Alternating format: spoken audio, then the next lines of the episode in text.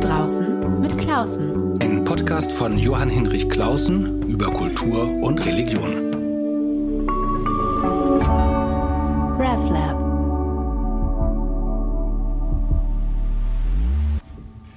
Herzlich willkommen. Es ist Sommer, heute ein richtig heißer Tag und es ist nicht mehr zu übersehen und nicht zu überfühlen. Es gibt ein neues Thema, das Aufmerksamkeit erfordert. Es ist nicht alles nur Corona. Es gibt auch Hitze, Dürrer, Klimawandel, nicht erst seit heute. Was passiert da eigentlich und was ist es eigentlich, dass so wenig dagegen passiert? Darüber spreche ich mit dem Journalisten Jörg Moll. Herzlich willkommen, schön, dass Sie da sind. Herzlich willkommen und vielen Dank, dass ich hier sein darf. Zu unserem Thema Energiewende. Sie findet nicht statt oder doch? Ähm, aber der Klimawandel findet statt. Eine persönliche Beobachtung. Ähm, ich arbeite mit in einer Stiftung zur Bewahrung kirchlicher Baudenkmäler, die sich gerade um, die, um den Erhalt vor allen Dingen von Kirchen, Dorfkirchen in Ostdeutschland kümmern. Und äh, letzte Sitzung vor wenigen Wochen, äh, die Einsicht, Kirchen alte Kirchen leiden massiv unter dem Klimawandel. Aber anders als unsere Kollegen in den Bauämtern oder im Denkmalschutz das gedacht haben, es ist nicht die, die Feuchtigkeit das Thema, nicht Schwamm und Pilz und undichte Dächer, sondern massive Trockenheit, Absenkung des Grundwassers, Setzschäden und Risse. Was sozusagen Ihr Thema sofort mit meinem verbindet, Ökologie und Kulturökologie. Hm. Wenn Sie jetzt mal gar nicht so sehr als professioneller Wissenschafts- hm. und äh, Klimajournalist mal draufschauen, ähm, wo Ihnen Klimafolgen ganz persönlich begegnen. Woran denken Sie als erstes? Konkrete Beispiele mhm. jetzt. Ja gut, das ist im Rahmen meiner Recherche, äh, ist, war ich in der Lausitz unterwegs, das ist natürlich schon dramatisch. Das ist eine der trockensten Regionen sowieso und die leiden natürlich deutlich unter dem Klimawandel. Weil das Wasser, was dort dann jetzt nicht fließt, natürlich besonders fehlt bei der Sanierung der Braunkohlentagebaue, die eh sehr komplex sind. Und dieses Problem wird durch den Mangel an Wasser natürlich nochmal deutlich stärker. Das sind nochmal Folgekosten, die sind eigentlich überhaupt nicht äh, abzusehen, die die Gesellschaft dann irgendwann tragen muss. Das ist das eine. Dann haben wir es natürlich, wenn man sich mit der Geschichte Norddeutschlands beschäftigt, ist das ja die Geschichte der Trockenlegung einer Wildnis, wenn man vor 200, 300 Jahren anfängt. Und dann, es wurde dann so lange über mehrere Jahrhunderte eine Kulturlandschaft, die heute intensiv äh, mit, ja, bewirtschaftet wird durch die Landwirtschaft. Und äh, die gesamte Technologie, die dort eingesetzt wurde, hatte ein Ziel, das Wasser so schnellst wie möglich aus dieser Landschaft rauszutragen, um Kulturlandschaft, Ackerlandschaft herzustellen. Und da gibt es Riesenprobleme. Das hat keinen Sinn mehr, das Wasser so schnell wie möglich rauszubringen. Es muss im Grunde genommen umgestellt werden. Das Wasser muss teilweise zurückgehalten werden in bestimmten Jahren. Und das wird Milliarden kosten, das alles. Und meinen Sie das, also sind das jetzt, ich kenne das aus Norddeutschland, mhm. diese Landgewinnungs-, ja. diese Kroge, ja. ähm, wo eben Wattenmeer zu eingedeicht und zurückgedämmt wurde mhm. und dadurch urbar gemachtes Land Land gewonnen werden konnte, vor allen Dingen große Geschichte natürlich unter den Nationalsozialisten. Mhm. Und sozusagen durch den Klimawandel sind diese Phänomene, nee, das, das ist, muss ich sagen, da bin ich einfach nicht so sehr drin. Es geht eher um ja eigentlich alles, was dann nördlich der, ähm, äh, der Mittelgebirge ist. Und da gibt es bestimmte Regionen, die große Probleme kriegen werden. Und da haben wir auch teilweise gedreht und äh, da gibt's, müssen die Förderleistungen von äh, Wasserwerken erhöht werden und äh, da konnten wir en Detail schon Situationen erkennen, wo es so einen Kampf ums Wasser gibt, wo Landwirtschaft jetzt auch gerne anfangen möchte, verstärkt die Felder zu bewässern, weil die Trockenzeiten länger werden. Und dann stehen sie halt mit einem Zielkonflikt mit der Trinkwasserversorgung. So einfach ist es. Und die Politik sagt natürlich, die Trinkwasserversorgung geht vor. Und der Landwirt sagt, oh, meine Gewinne brechen hier ein an der Stelle. Sie haben sehr, sehr schön, äh, schön will ich nicht sagen, aber sehr, sehr eindrucksvolle ähm, Fernsehreportagen gemacht, vor allem für die Sendung Frontal 21 auf dem ZDF, nicht wahr? Ähm, und zwar, da beschreiben Sie vor allem in einer ähm, Sendung wirklich sehr, sehr eindrücklich dieser Kampf ums Wasser wo man bis vor kurzem noch dachte, das ist was zwischen Israel und ja. Palästina. Und das findet aber schon wirklich in Gemeinden in Deutschland ja statt, zwischen eben den, äh, den Wasserwerken, mhm. den normalen Bauern, aber auch sozusagen der Schwimmbad, den Schwimmbädern, der ganzen Freizeitindustrie. Ja, und die kämpfen etwas aus, was eigentlich ganz woanders geregelt werden müsste. Also woanders, was wir natürlich regeln müssen, wenn das Wasser ist, dann hier wird knapp, wobei das natürlich den Endverbraucher so noch nicht betrifft. Der dreht den Wasserhahn auf und das Wasser kommt. Das wird auch noch die nächsten Jahre kommen. Das ist sicher, das muss man ganz klar sagen. Also der Kampf um Wasser denken ja viele, oh, ich kriege jetzt nicht mehr meine äh, Wanne voll oder sonst was. Das wird nicht der Fall sein. Wasser wird teurer werden und diejenigen, die Wasser professionell nutzen, wie Landwirte, kriegen Probleme. Es wird Probleme geben bei der Industrieansiedlung in bestimmten Gebieten, weil wenn die Industrie kommt, fragt sie was Wasser nach. Da wird es mehr Probleme geben. Das Wasser muss man vielleicht irgendwo anders herholen und das wird dann teuer.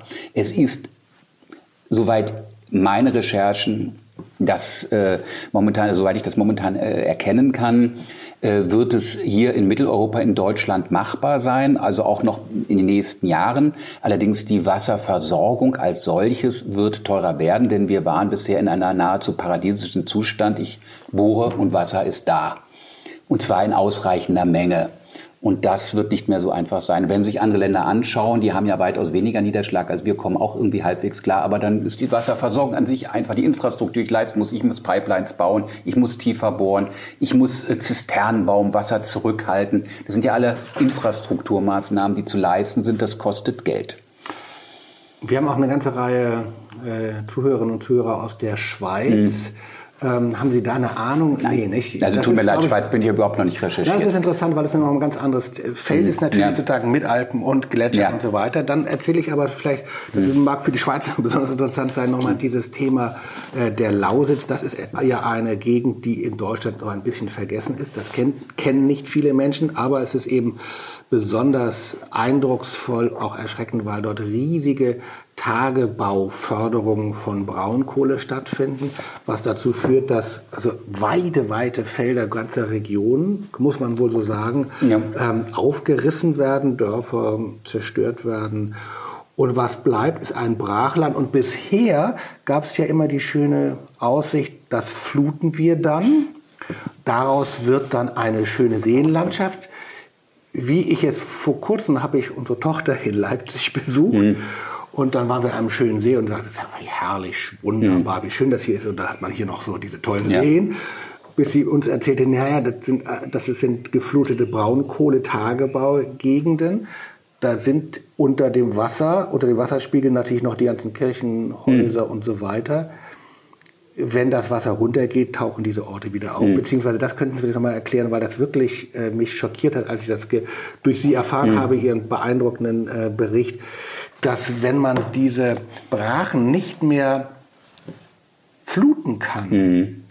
dass das erhebliche Folgen hat. Nicht nur, dass das einfach schrecklich aussieht.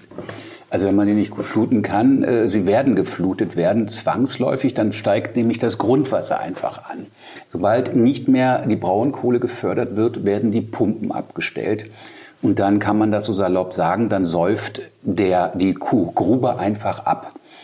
Ähm, dann haben sie aber Grundwasser in diesen Seen, was sie dort nicht haben wollen, weil es verseucht ist. Das ist ein hochkomplexer chemischer Prozess. Äh, das liegt an den Erdschichten, die dort sind. Dort haben wir Eisen und Schwefel in einer bestimmten Verbindung. Das wird oxidiert aufgrund der Oxidation des Luftsauerstoffes. Und wenn es dann mit Wasser in Berührung kommt, entstehen dann Schwefelsäure. Und diese Schwefelsäure ist in diesen Seen. Und wenn Sie diese Seen dort einfach haben, und die sind einfach nur mit Hilfe des Grundwassers geflutet worden, haben sie dort einen pH-Wert von zwei bis drei. Normal ist sieben. Ja, das heißt, dann kriegen Sie ein Problem. Es gibt dort solche Seen. Ich habe da sogar mit einem Bürgermeister gesprochen. Er sagt, den haben wir saniert. Da hinten in der Ecke gibt es Probleme. Ein paar Leute gehen dann immer da auch ab und zu baden. Die brauchen aber alle paar Wochen eine neue Badehose. Das ist jetzt Originalzitat aus einem Hintergrundgespräch mit einem Bürgermeister. Das können Sie natürlich nicht einfach so machen und vor allem nicht in dieser Größe. Und das ist der Grund, warum man Oberflächenwasser braucht. Man braucht eben das Wasser der Seen. Die gehen sozusagen in den noch nicht gefluteten See, strömt es hinein, drücken dann dieses Grundwasser zur Seite weg, was dann langsam einsickern wird, aber viel langsamer. Dann kann ich es verdünnen, ich kann kalken und kann der ganze, die ganze Problematik irgendwie unter Kontrolle bringen. Dafür brauche ich Oberflächenwasser, also Wasser, was regnet, was in Flüsse geht, vom Fluss dann dort hinein in großen Mengen.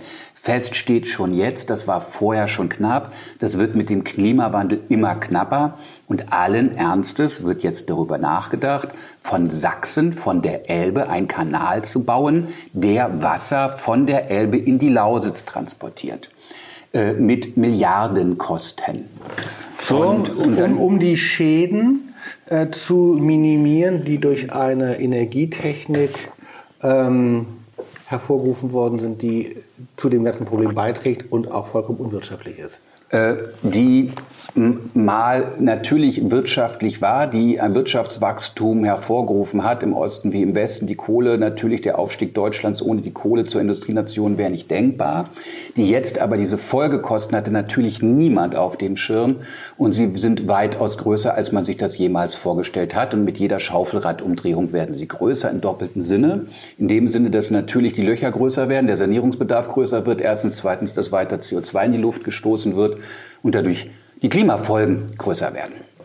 Machen wir hier mal einen Schnitt, weil das war, also ich habe eben, äh, das erzähle ich nachher nochmal, mhm. dass man auf ihrer Website eben einige der Filme auch nochmal nachschauen kann oder eben sonst in der Mediathek. Also es war eine ganze Reihe von wirklich sehr eindrucksvollen äh, Beiträgen eben zum Thema Klimafolgen, Wandelfolgen, also von dem Wasser und dieser ganze Kram. Aber sie haben noch einen zweiten Schwerpunkt, eben nicht nur sozusagen Klimawandel äh, folgen, sondern eben auch die Frage nach der Energiepolitik, die es gibt oder auch nicht gibt. Energiewende ist ausgerufen. Findet sie eigentlich statt? Und wir wollen uns mal auf zwei Aspekte zwei große Aspekte mal konzentrieren. Lassen wir mal die Wasserkraft mhm. außen vor. Windkraft und Solarenergie. Sie haben da wirklich äh, sehr intensiv recherchiert und äh, für mich, äh, also na, mein Aha-Erlebnis war, fangen wir mal mit der Solarenergie an. Ich dachte eigentlich naiv, weil ich auch gar nicht in dem Thema so tun, das gibt es ja eigentlich überall, weil hm. ist ja nicht so schwer. Ist ja, die Technik ist ja nicht so hm. wahnsinnig schwierig und nicht so teuer und auch nicht so kompliziert draufzusetzen. Aber dann habe hab ich mich belehren lassen, nee, wo eigentlich? Bei uns auf dem Haus ja auch nicht. Mhm. Hier auf diesem Bürohaus auch nicht. Und warum eigentlich nicht? Also was ist es eigentlich, dass eine so einleuchtende, sofort plausible Energiequelle wie Solarenergie offenkundig so wenig genutzt wird? Das ist eine gute Frage. Das gilt insgesamt für die Erneuerbaren, die ja schon genutzt werden, aber sie könnten natürlich und müssten viel stärker genutzt werden. Die Frage stellt man viele Leute, die in der Politik in dem Bereich unterwegs sind und also letztendlich ist es eben äh, die mangelnde Unterstützung der Politik. Also das ist, müsste man, wenn man sich jetzt die Solargeschichte konkret anschaut, sieht es so aus, dass sie wenn Sie sich heute in, Mitteldeu in, in, Mitteleuropa oder in Deutschland befinden und Sie haben einfach eine Wiese Sie können sich jetzt aussuchen, was stellen Sie dort hin. Stellen Sie dort ein Atomkraftwerk hin, um Strom zu erzeugen, eine Solar Zellen, also PV-Anlage, eine große, Erdgaskraftwerk, Windkraftanlage oder was auch immer, Biogasanlage. Was schätzen Sie, jetzt stelle ich mal zurück die Frage, wenn ich das darf, was schätzen Sie, was ist die preiswerteste Art und Weise der Stromerzeugung dort? Die Solargeschichte. Die Solar. Wir sind, das ist also das, was über Jahrzehnte gesagt wurde, das geht ja gar nicht, ist alles viel zu teuer. Das ist innerhalb von wenigen Jahren ist ähm, die Solarprodu oder die Produktion von Strom mit Hilfe von Solarzellen hier in Deutschland am preiswertesten geworden, obwohl wir uns ja im nebligen und äh, mit wenig Sonnenschein bedachten Deutschland befinden. Das ist ein unglaublich technologischer Fortschritt. Es gab eine Kostenreduktion von über 90 Prozent innerhalb von 10, 15 Jahren. Das sind alles Technologien, die sind hier entwickelt worden. Wir hatten hier große Solarzellenproduktion in Deutschland, die ist nicht mehr da aus verschiedensten Gründen und äh, sie ist einfach, einfach nicht weiter unterstützt worden von der Politik. Ähm, das ist ein Problem. Das ist erst eine. Das andere ist, dass es hochkomplex ist, äh, eine PV-Anlage zum Beispiel auf ein Dach zu legen, wenn es einem nicht selber zu Hause gehört. Deswegen liegen die meisten Solarzellen auf den Einfamilienhäusern. Und wenn Sie viele Solarzellen auf viele Einfamilienhäuser legen, können Sie das machen. Das ist eine Menge Arbeit und dauert lange. Viel sinnvoller wäre es ja mal, wenn große Wohnungsbaugesellschaften, wenn die EKD, meinetwegen, ich weiß nicht, ob Ihnen das Haus hier gehört, einfach hier das oben drauflegen würde.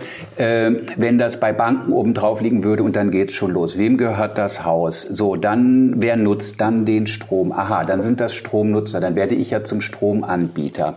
Dann haben Sie auf einmal tausende von Rollen. Das ist hochkompliziert und die Politik versäumt es seit mehreren Jahren, dieses Geflecht, diese Komplexität aufzulösen, einfach Liberalisierung wäre hier angesagt.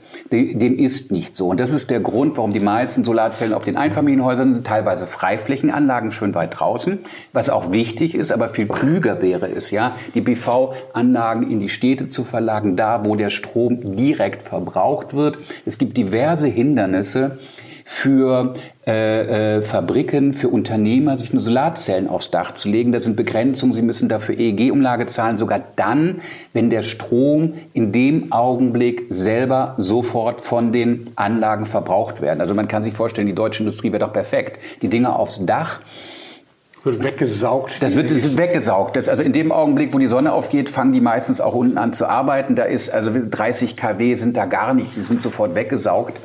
Äh, es wird jetzt etwas einfacher, aber es ist nach wie vor problematisch. Und Sie stellen sich jetzt einen Mittelständler vor, der hat an einem Tag 30 Probleme zu lösen. Warum sollte er sich das 31. aufhalten? Weil er vielleicht natürlich dafür Geld sparen könnte, aber ach komm, nee, ich hole mir jetzt lieber den, den, den Stromvertrag, den günstigen da und daher und mache das nicht und nutze das Dach gar nicht. Ja, wir, äh, ich wohne mit meiner Familie in einer eigenen Wohnung hm. äh, und wir hatten das in der Eigentümerversammlung schon mehrfach das Thema. Warum machen wir das dann nicht? Und dann war es eigentlich, waren eigentlich alle dafür, was nicht immer der Fall ist bei Eigentümergesellschaften. Ja. Und dann sagte halt unser Verwalter, sagte, was es alles braucht ja. und wie viele Steuerberater und rechtliche Gutachter und was. Und dann waren alle dann nach fünf Minuten so erschöpft, dass es äh, nicht umgesetzt worden ist. Und ist das ein deutsches spezifisches Problem, diese Regulierung, also Bürokratie, ein gelähmtes Land?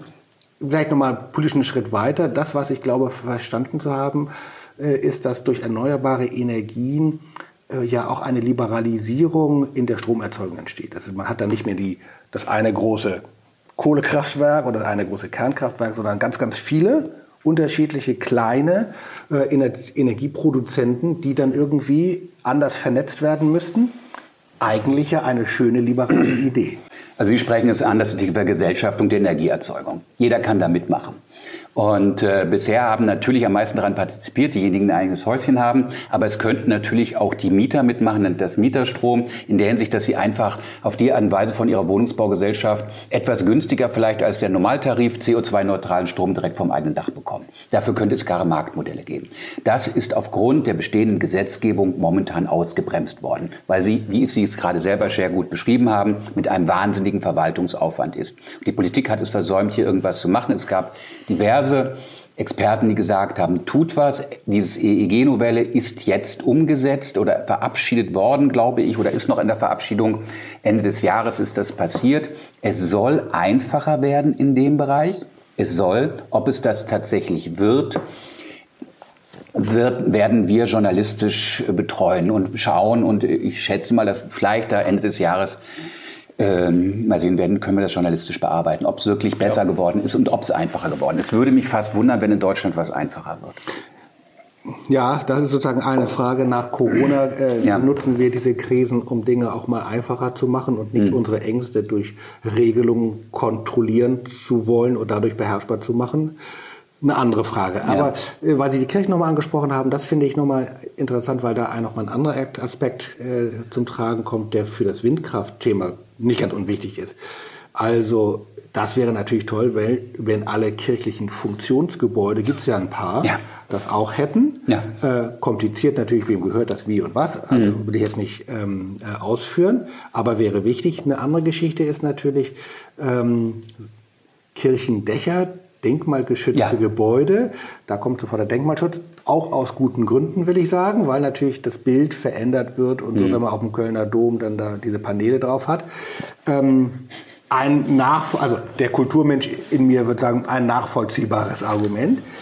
Ähm, aber das ist jetzt sehr zu vernachlässigen. Viel interessanter ist das nochmal bei der ganzen Frage Windkraft. Mhm. Windkraft ist natürlich auch eine, eine, eine Riesenchance auch das haben Sie äh, in einem mhm. Bericht gezeigt, äh, wird in einigen Bundesländern ausgebremst. Ähm, und da kann ich vieles überhaupt nicht nachvollziehen, warum es eigentlich so ausgebremst wird. Was ich nachvollziehen kann, ist, dass das Bild von Landschaft natürlich massiv verändert wird, auch beschädigt wird, wenn da überall diese Spargel rumstehen. Hm. Ähm, Sie sind nun Journalist und jetzt kein Aktivist, aber haben natürlich so Interesse an ja. der Sache.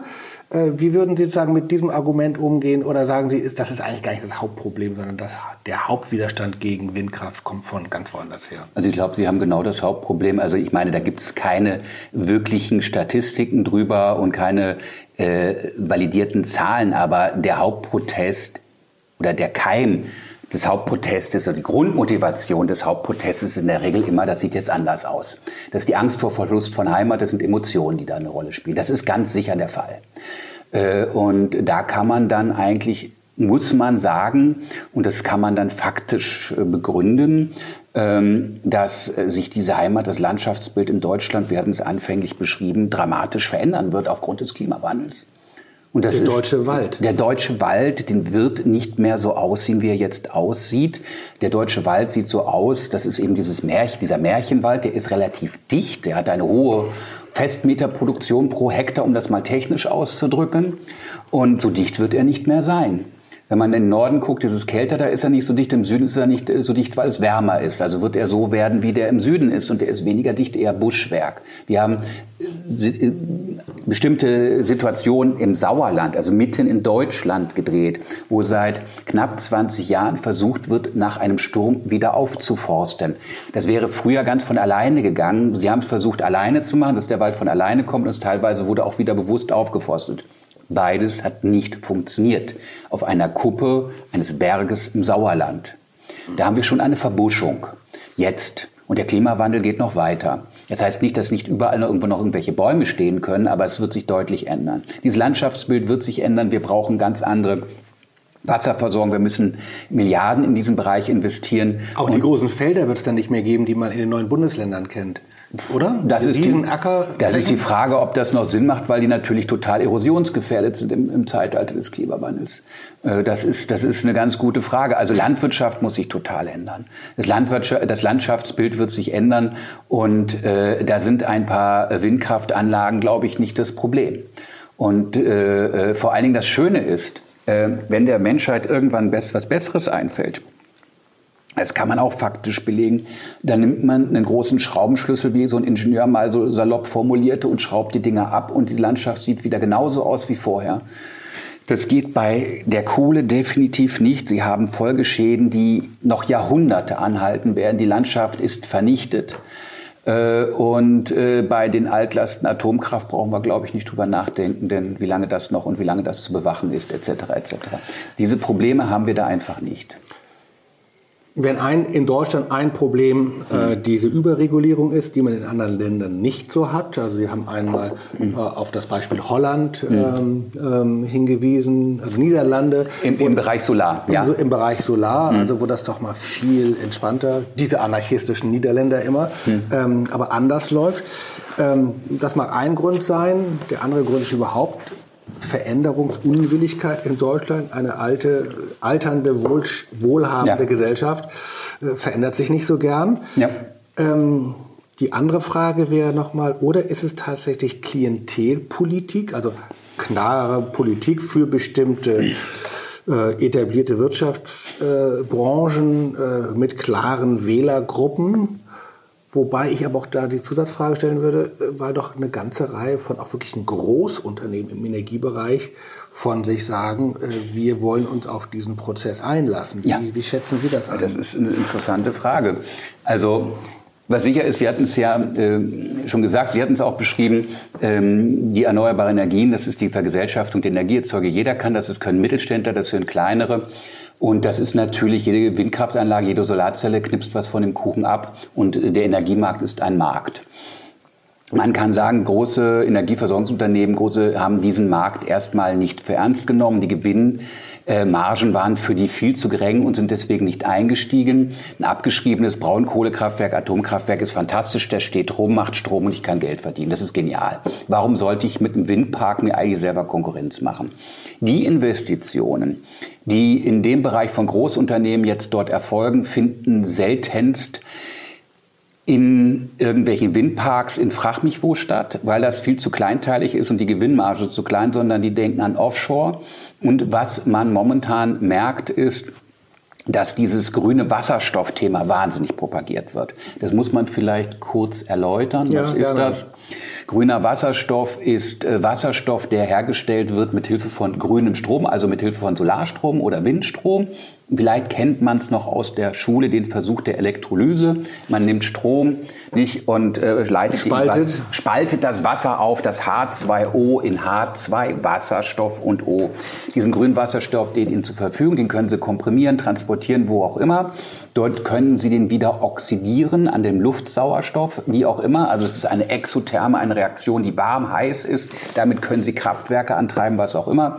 Das geht wieder in die Luft und der Wasserstoff- und Sauerstoffkreislauf ist geschlossen. Das können Sie endlos machen. Es ist völlig CO2-neutral und ohne Probleme. Einzige, was ich brauche am Anfang, ist Energie. Was momentan stark erzählt wird, das brauchen wir doch gar nicht, diese ganzen Erneuerbaren hier. Äh, wir produzieren jetzt wie verrückt äh, grünen Wasserstoff irgendwo in Ländern, wo es so ganz tollen Solarstrom gibt, in Marokko, in, in Chile, unglaublich viel Wind zur Verfügung, ganz preiswert und bringen den hier hin. Tolle Idee. Das würde wahrscheinlich letzter Konsequenz zur Deindustrialisierung Deutschlands beitragen, auf jeden Fall zu einer Explosion der Energiepreise, denn das ist viel, viel, viel teurer als den Strom hier selber zu machen und hier ihn direkt zu nutzen. Das steht fest, das zeigen alle Studien. Es gibt also gerade vom Fraunhofer IEE eine tolle Studie rausgekommen, Forschungszentrum Jülich haben das gemacht. Aber das Narrativ wird klar von gewissen Lobbyisten ganz klar erzeugt, an die Politik herangetragen. Macht es doch nicht, dann habt ihr auch nicht den Stress der Kommunikation vor Ort. Ja, dann kommt der tolle Wasserstoff irgendwann in Cuxhaven, Bremerhaven oder wo auch immer an, wird in Pipelines gepumpt und dann geht hier alles so weiter wie bisher und dann machen wir das nicht mit Öl. Das wird sehr, sehr teuer. Das kann man jetzt schon sagen. Dabei kann man ja grünen Wasserstoff auch selber hier ähm, wunderbar herstellen. Passiert ja auch schon. Passiert schon, brauchen wir auch.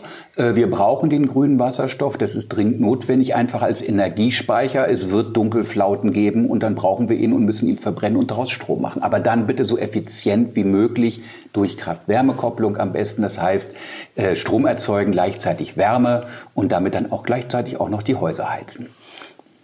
Ich gucke ja immer, äh, Wenn denn überhaupt oder, pardon, oder eben direkt auch für die Industrie einsetzen, die Ja. den dringend braucht.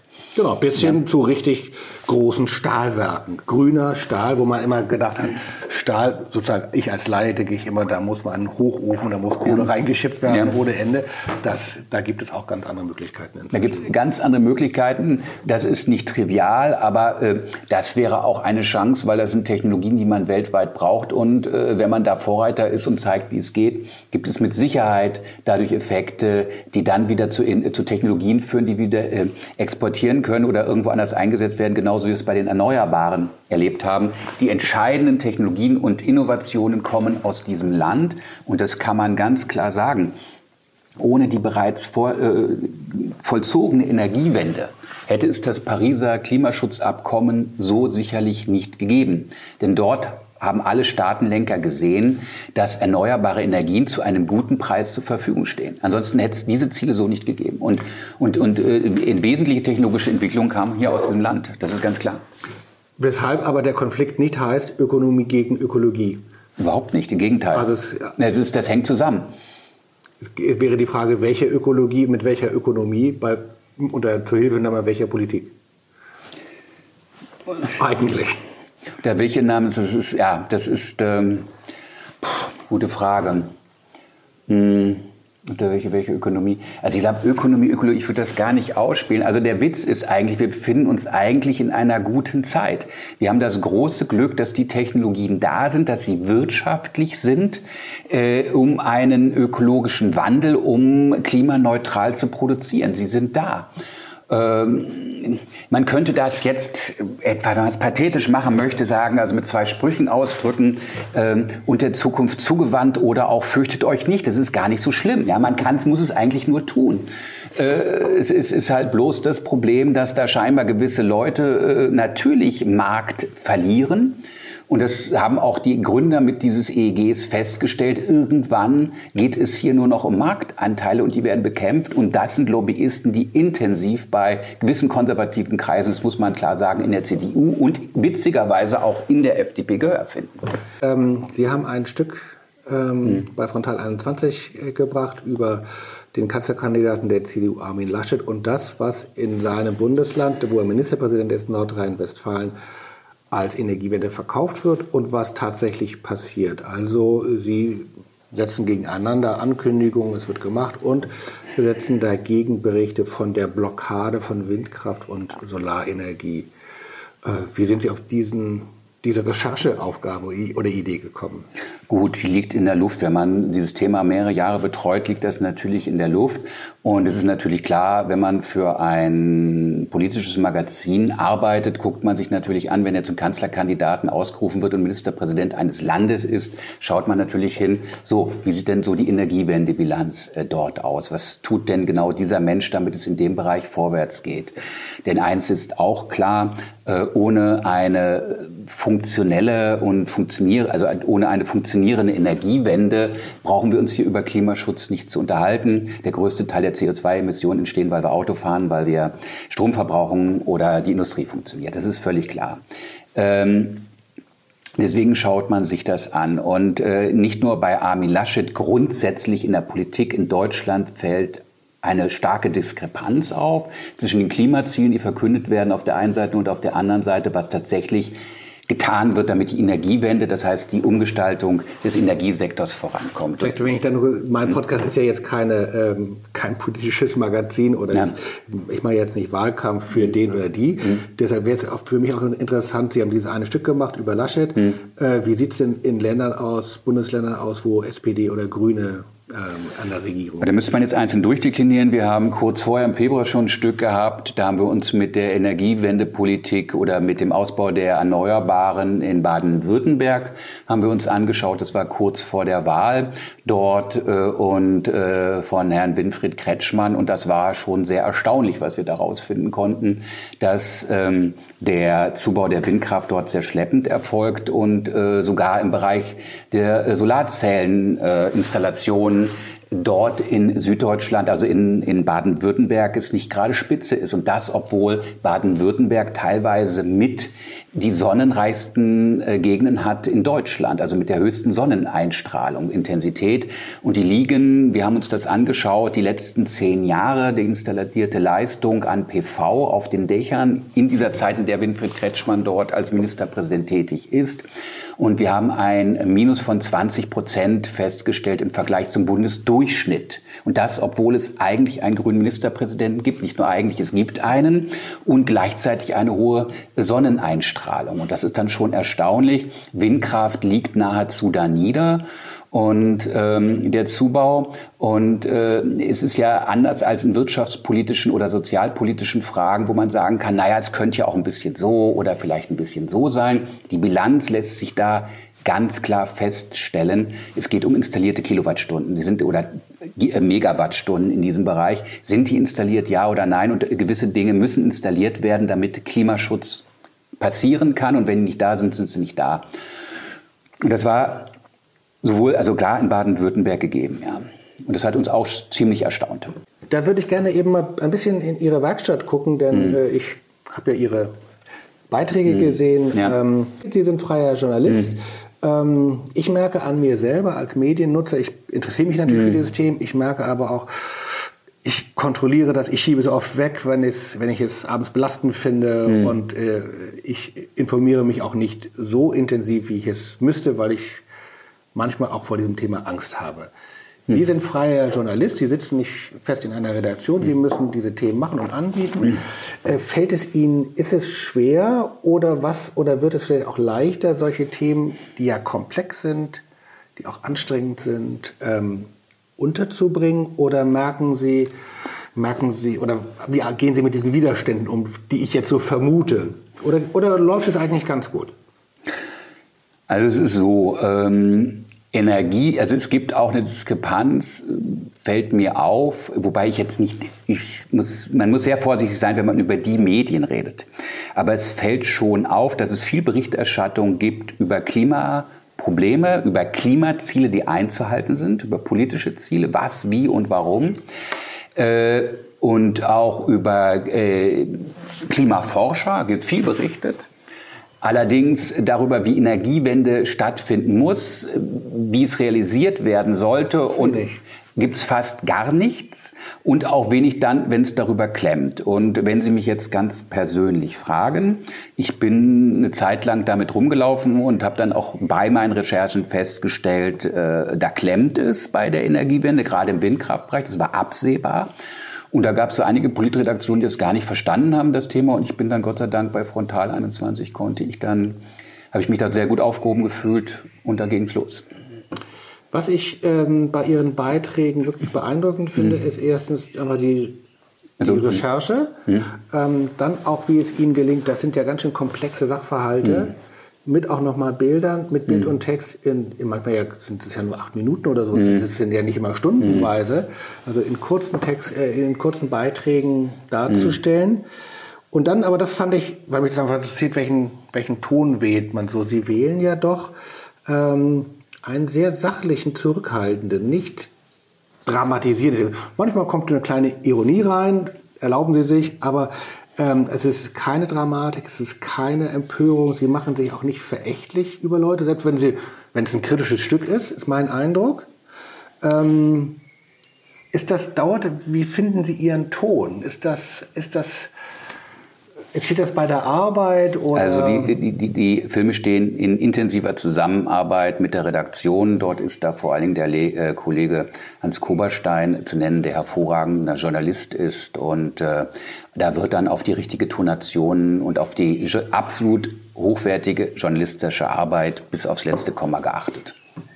Genau, also, also vielleicht einfach nur als ja. Rückmeldung. Mir hat das gefallen, mhm. weil ähm, gibt ganz, ganz viel mediale Empörungsmacherei. Ja. Und gerade bei einem so solchen Thema, das ja auch irgendwie angstbesetzt ist mhm. oder, und, und auch dann nochmal mhm. kompliziert ist, muss man ja eine Form finden, es äh, seriös, sachlich und zugänglich zu beschreiben. Mhm. Haben Sie neben der guten Zusammenarbeit mit der Redaktion auch irgendwie so ein Bild äh, von den Zuschauerinnen und Zuschauern, wie Sie sie ähm, ansprechen wollen, oder ist das weit weg und Sie sind einfach bei der Sache? Da ist man bei der Sache. Und äh, da wird man natürlich dann auch äh, redaktionell gelenkt, das ist klar in der Tonation, wobei die klar ist. Also es geht hier um, um, um klare Fakten, die müssen allgemein verständlich dargestellt werden und da gibt sich ganz von alleine eine sachliche Tonation. Und äh, es muss gut verständlich sein, es soll natürlich auch nicht langweilig sein. Man braucht vernünftige Bilder. Man, das ist aber das übliche Handwerk eines guten Fernsehjournalisten, keine Text-Bildschere etc. Ganz wichtig, authentische, gute O-Töne, die das belegen. Nicht? Das, das ist ganz wichtig, die Protagonisten, die vorzustellen, in der Situation zu zeigen, dass sie für den Fernsehzuschauer da sind, dass die nicht, wie man so schön sagt, wie Kai aus der Kiste kommen, irgendein Experte und dann gleich zum nächsten, sondern das ist der, der sagt das jetzt und vor Ort sehe ich Menschen, die arbeiten, leben hier und sagen dann das. Also zum Beispiel bei unserer Film eh über, über Baden-Württemberg, äh, da äh, fand ich dann auch sehr interessant, äh, eben jetzt nicht irgendjemand zu zeigen, der grünaffin ist und der Meinung ist, wir brauchen endlich mehr Windkraft, sondern wir hatten dort einen Mittelständler in seinem Stahlwerk. Und den haben wir auch dort gezeigt. Und er sagte, wir kriegen hier ein Problem. Ich brauche eine Menge Energie. Und wenn ich aus dem Fenster gucke, dann sehe ich verdammt wenig Windkraftanlagen. Okay. Dazu komme ich jetzt zum Schluss äh, an einem Beispiel, mhm. das mich sehr beeindruckt hat. Ähm, Nochmal also zur, zur, Schlussfrage, also neben den mhm. großen, der großen Politik, den großen Unternehmen, mhm. den großen äh, Veränderungen, äh, geht es ja immer auch um mich selbst, ich als Konsument, ich als Bürger und Mensch. Mhm. Ähm, es gibt in einem Film über die Wasser Wassernot haben Sie eine äh, schreiend komische, aber auch ganz schön schreckliche Szene äh, beschrieben. Und zwar ähm, da geht es äh, ein Beitrag, glaube ich, aus Nordwestdeutschland, Wassermangel und ich weiß nicht genau, wo es war, Wassermangel. Mhm. Äh, ein, der örtliche See droht mhm. auszudörren. Mhm. Sie treffen einen freundlichen Herrn, der gerade in seinem Vorgarten einen riesen Pool volllaufen lässt. Und sie fragen ihn, na, wie lange lassen Sie denn das Wasser laufen? Ja, so zwei Tage läuft das so. Und dann fragen sie ihn, ja, aber der See nebenan trocknet aus, wie findet das? Ja, und dann beschwert er sich ihnen gegenüber über die Nachbarn, die wirklich hm. äh, nicht so besonders verantwortungsvoll mit dem Wasserverbrauch umgehen. Ja. Äh, klassisches Beispiel. Ein bisschen habe ich mich aber, obwohl das hm. selten dämlich war, aber ein bisschen selber auch natürlich mhm. ertappt, weil ich sehe mir das an, ist mein Konsum, ist mein Leben angemessen? Hm. Ja, das ist eine ganz gute Frage, nicht? Also das ist die Bilanz, die muss jeder selber machen. Das, das wäre jetzt die Frage, was kann jeder selber tun? Das ist sehr schwer zu sagen. Natürlich gut, aber das ist gut. Das hat auch, äh, das haben auch Tests ergeben. Der einzelne Konsument kann was machen. In seiner Gesamtklimabilanz wird es aber echt schwierig. Also ganz entscheidend ist irgendwie zu gucken, worüber keiner nachdenkt. Der Wärmesektor ist ein völlig unbeobachteter Sektor. Ein ganz großer Teil der CO2-Emissionen entsteht schlicht und ergreifend in Deutschland oder in Mitteleuropa, weil wir es gerne warm haben wollen. Fertig. Als Hausbesitzer versuchen, das klar zu reduzieren. Äh, wenn ich irgendwo zur Miete wohne, kann ich das nur bedingt tun. Geht nicht. Äh, auch wenn ich mich bewege, auch mit der Bahn verbrauche ich Strom, wird schwierig. Äh, einfachste ist zu echten, guten Ökostromanbietern wechseln. Das geht, die vernünftige Zertifikate haben. Da gibt es natürlich wahnsinnig viel Schindlude. Hätte ich das gewusst, hätte ich Ihnen jetzt gesagt, wo Sie da gucken können. Muss aber gar nicht, kann ja jeder selber. Ich finde es ja, auch mh, ganz gut. Ja. Ich finde es ja auch ganz gut, dass Sie bei meiner Frage, was kann denn jeder selber tun, die kommt dann ja immer ein bisschen zögern und nachdenken müssen, mhm. weil das auch nicht Ihre Rolle ist. Das ist in diesem das Fall. Das finde ich auch wichtig. Also das ist gerade in diesem Feld wichtig. Was ist jetzt meine Rolle als theologischer Gesprächspartner? Was ist Ihre Rolle als äh, Journalist, der richtig Fachverstand mitbringt? Muss vielleicht nicht der Ratgeber sein. Das, das, kann, das ist eine Ratgebersendung. Muss ich gestehen, hätte ich das, äh, hätte man in dem Bereich in den letzten Monaten gearbeitet, hätte man natürlich sofort das und das und das. Aber ganz klar, natürlich weniger Fleisch essen, das steht außer Frage. Verkehrsträger annutzen, mehr Fahrrad, das ist ganz klar. Mehr Bahn fahren ist auch klar. Und natürlich dann am eigenen Heizkörper drehen. Damit kann man natürlich etwas machen. Das ist völlig klar. Zum Schluss einen vielen einen großen Dank an Sie und ein Hinweis, Sie haben eine sehr gute Website. Ich sage die mhm. einfach mal www.jörgmoll, Jörg Moll in einem durch und OE, jörgmoll.de und da kann man eben, ich weiß gar nicht wie lange, aber doch eine längere Zeit Ihre mhm. Filmbeiträge sich angucken und nachschauen mhm. und eben auch in der äh, Mediathek. ZDF, da ist es das ZDF, da ist es natürlich irgendwann immer mal begrenzt, aber äh, wer sich ranhält, kann sich hier sehr, sehr gut bei Ihnen informieren. Haben Sie vielen Dank für die Einladung. Vielen Dank, hat mir Spaß gemacht, sehr interessant und ein Thema, bei dem ich noch viel lernen muss und durch Sie viel gelernt habe. Vielen Dank, Jörg Moll. Ich danke Ihnen.